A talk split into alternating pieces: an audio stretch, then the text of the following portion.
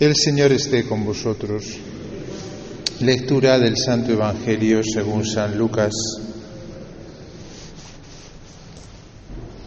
En aquel tiempo Jesús dijo esta parábola a algunos que se confiaban en sí mismos por considerarse justos y despreciaban a los demás. Dos hombres subieron al templo a orar. Uno era fariseo, el otro publicano. El fariseo erguido oraba así en su interior. Oh Dios, te doy gracias porque no soy como los demás hombres, ladrones, injustos, adúlteros, ni tampoco como ese publicano. Ayuno dos veces por semana y pago el diezmo de todo lo que tengo. El publicano, en cambio, quedándose atrás, no se atrevía ni a levantar los ojos al cielo, sino que se golpeaba el pecho diciendo, Oh Dios, ten compasión de este pecador. Os digo que éste bajó a su casa justificado y aquel no, porque todo el que se enaltece será humillado y el que se humilla será enaltecido. Palabra del Señor.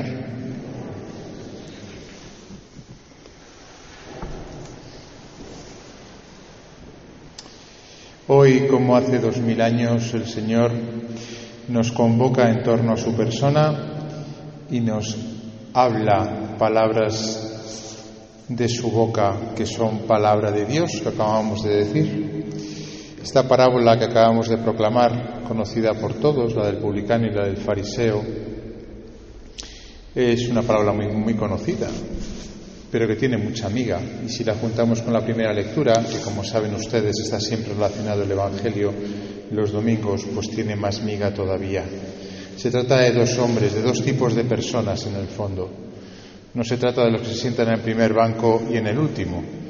Eso de los bancos es solamente cuestión de, de mostrar la disposición interior de estas dos personas. Una de ellas está avergonzada de sí misma. Y como está avergonzado de sí mismo, se sienta al final y no es capaz de levantar los ojos a Dios porque se siente pecador. Pero reza a Dios y demuestra el estado de su alma, con el ánimo de quedar justificado delante de Él. Estamos en el Antiguo, estamos en el Antiguo Testamento, no estaba Jesús ya, pero me refiero, todavía no era la época de los sacramentos. Jesús todavía no había partido a la casa del Padre, no podía confesarse como nos confesamos a nosotros. Pero estaba haciendo lo, lo propio que podía hacer, que era delante de Dios mostrar su alma putrefacta, porque ciertamente era un pecador, y pedir perdón al Señor. Mientras que el otro se sentía seguro de sí mismo, es lo que dice la expresión del Evangelio. De hecho, Jesús dijo esta parábola, parábola a algunos que se confiaban en sí mismos por considerarse justos y que incluso despreciaban a los demás. Claro, cuando Jesús nos muestra esto, nos dice lo típico que nos suele decir, hermanos, el que tenga oídos para oír, que oiga. Es decir, ¿qué clase de persona eres tú? ¿Tú eres de los que vas con el corazón compungido a presentar tus faltas delante del Señor, a pedirle perdón, a confesarte? ¿Tú eres de los que te avergüenzas de las cosas que has hecho mal? ¿Perfil bajo? ¿O eres más bien del tipo de persona que dice, hombre, yo no mato, y tampoco voy robando, yo intento ser una buena persona y un buen ciudadano, y que me atrevo a juzgar a las personas que están alrededor mío. Perfil alto. No se equivoquen, no hay más tipos de personas. ¿eh? Delante del Señor nos sentimos con esa necesidad de reconocer que siempre necesitamos de su misericordia, ante todo, lo primero de todo, que es lo que hacemos en la misa, nada más empezar. Lo primero es pedir perdón, siempre pedir perdón, lo primero, al entrar en la presencia del Señor. Y antes de comulgar no soy digno de que entres en mi casa. Siempre es la sensación de decir, Señor, pero, pero yo no soy digno de estar aquí. Nos haces dignos de servirte en tu presencia, dice una oración de la misa. Y está el perfil del que se siente con derecho a, incluso a juzgar a los demás. Ayer por la noche estuve confesando a jóvenes, porque trabajo en la pastoral universitaria, en estos retiros que se organizan ahora de fin de semana eh, muy intensivos, ¿no? Y estoy a las tantas de la noche confesando. Y me decía una chiquilla, yo voy a misa todos los domingos, pero yo no me, no me confieso. Sin embargo, estaba deseando confesarme. Hacía, no sé si hacía cinco años que no se confesaba esta chiquilla. Estaba deseando confesarme. Porque en el fondo todos sabemos que hacemos muchas cosas mal. ¿Quién de nosotros, empezando por el que habla, no puede decir una ristra de pecados? Y si no tenemos una ristra de pecados, no es porque no la tengamos, sino porque no tenemos luz para ver nuestra vida. Porque somos mucho más pecadores de lo que nosotros llegamos a entender y a, conocer. También es verdad que somos mucho más amados de lo que creemos por Dios.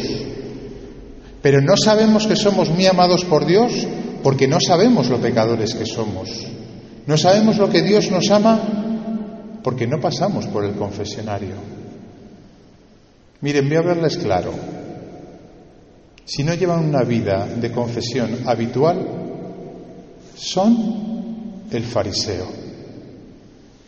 Y siento si alguno se molesta y se levanta y se va. La Iglesia nos pide que nos confesemos una vez al año, es irrisorio. Es irrisorio. yo no sé ustedes, pero yo todas las semanas mínimo, una vez. Porque somos una escopeta de feria. Porque el ser humano, desde el pecado original, tenemos la concupiscencia que nos lleva a pensar mal, a sentir mal, a juzgar, a criticar, a dejarnos llevar de los pecados capitales, que acabamos de salir de misa y ya estamos eh, haciendo daño a los que están más cerca de nosotros. ¿Por qué no utilizamos el confesionario? ¿Por qué no nos confesamos? ¿Por qué nos cuesta tanto este sacramento que es un sacramento de perdón, de misericordia, de abrazo de Dios, que nos dice, te quiero así, tal y como eres, tal y como me has contado, y peor, y no lo sabes, así te quiero. Yo creo que no es atrevido hacer la interpretación que estoy haciendo. Porque cuando uno entra en el confesionario se está humillando. Y no entramos al confesionario a quedar bien con el sacerdote, al revés. Entramos al confesionario a quedar mal con el sacerdote. A exponernos a que el sacerdote nos diga, vete. Y sin embargo nunca nos dirá el sacerdote eso, porque el sacerdote que habla en nombre de Dios nos dirá lo que Jesús dijo a todos los pecadores que se acercaron a Él, a todos. Yo no te condeno, hijo, hija, yo te perdono, vete y no peques más. El que se humilla será enaltecido. Y si no lean el Evangelio, no hay pecador que se acerque a Jesucristo que no salga radiante de alegría, radiante de paz, que salga con una condición de hijo de Dios, que salga con el perfil alto, pero no porque se lo ponga Él, sino porque se lo pone Dios mismo. Ahora bien, cuando no nos confesamos, porque no nos sentimos dignos de, de confesar, en el sentido de decir, bueno, pues yo tampoco tengo grandes cosas, y entras al confesionario y dices, bueno, pues sí, pues, pues alguna mentira habré dicho, Hombre, sí, alguna crítica habré, habré, habré, habré, formulado. yo hay veces que tengo ganas de decirle, perdón, ¿me, dice usted su nombre y apellidos que voy a mandarle a la causa de canonización de los santos? Porque, no sé, vamos, o sea, usted me dice que no tiene pecados. ¿O es que no hacemos suficiente examen de conciencia? Preguntemos a los que están alrededor nuestro que nos sufren.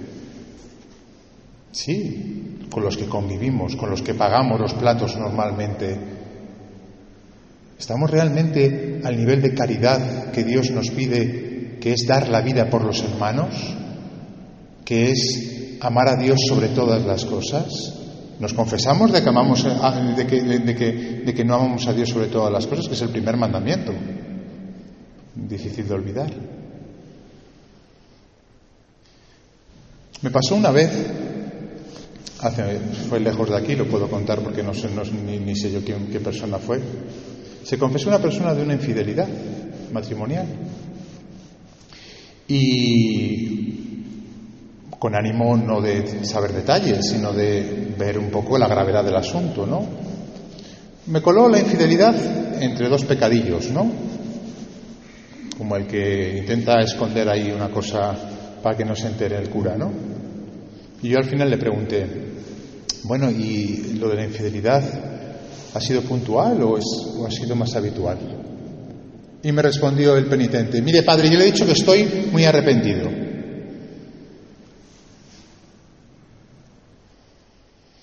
Pues si está usted tan arrepentido, en vez de alzarme la voz porque yo le esté preguntando algo que debo saber para poder darle la absolución o no dársela,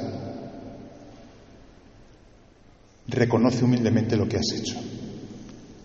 Como ese otro que se confesó también de una infidelidad y estaba roto por tierra por lo que había hecho, porque no se lo perdonaba a sí mismo. Y tuve que animarle yo diciendo, mira hijo, lo que has hecho está muy mal y puedes destrozar tu matrimonio, pero Dios te perdona y ese es el inicio del cambio. ¿Cómo vamos al confesionario si es que vamos? ¿Vamos con perfil alto o vamos con perfil bajo? Hermanos, si no han sentido lo que es entrar humillado al confesionario y salir exultante, se pierden uno de los grandes regalos de la Iglesia. Y si creen que no tienen pecado, hagan una prueba. Díganle al Señor, Señor, mira, yo creo que no tengo pecados. Creo que no tengo cosas de las que confesarme. También hay que distinguir. Una persona a lo mejor de 80 años, 90 años, está todo el día en su casa, pues obviamente, pues seguramente no tenga grandes pecados. Pero estoy hablando aquí a la media de edad. Hagan la prueba. El cura de Ars lo hizo. No porque se creyese eh, santo, sino porque le pidió al Señor que le dejase ver la miseria de su vida. Y dice, es una gracia que aconsejo no pedir, porque casi me desespero de ver la miseria de mi vida. Ciertamente, porque a veces nosotros creemos que somos buenos, pero cuánta vanidad, cuánto interés hay en nuestras acciones, cuántas ganas de buscar recompensas, cuánto poco amor verdadero hay. Todo eso se cura en el confesionario. A veces en nuestra vida cristiana nos sentimos estancados. Venimos a misa los domingos, me gusta más o menos la homilía, este es un borde, este es un aburrido, este tal, porque sí, juzgar al cura también es fácil. Entra, parte, entra dentro del, del discurso del fariseo. Y sentimos como que nuestra vida espiritual se queda ahí. No avanzamos. Confiésese a menudo, una vez al mes, Vayan a por un pecado en concreto que tenga cada uno de ustedes. Que me voy de la lengua, voy a por eso. Y cada vez que me vaya de la lengua, al día siguiente me pongo un correctivo y me voy a confesar. Y una vez, y otra vez, y otra vez. Y verán cómo en la vida espiritual uno va creciendo y se van abriendo puertas. Y la caridad, que parecía que yo la cumplía, de repente se abre el horizonte y uno se da cuenta de que es infinita porque la caridad es creativa y como creativa que es, hay mil ocasiones de caridad que normalmente no realizamos y tampoco nos confesamos, que son los pecados de omisión, por cierto, porque ya saben que hay, pecados de pensamiento, de palabra, de obra y de omisión. Luego fíjense, hermanos, si no tenemos camino espiritual por delante, si no merece la pena ser como el, publicano, que se pone delante del Señor y le dice, Señor, yo sé que soy una piltrafilla, pero soy una piltrafilla muy amada por ti. Merece la pena humillarnos delante de Dios porque Él nos ensalza.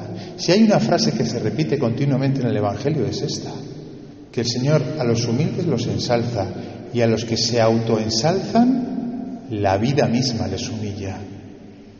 Y llega una enfermedad, llega un contratiempo, llega una separación, llega un malentendido y esas personas que estaban de perfil alto subidas envanecidas como un globo se deshinchan.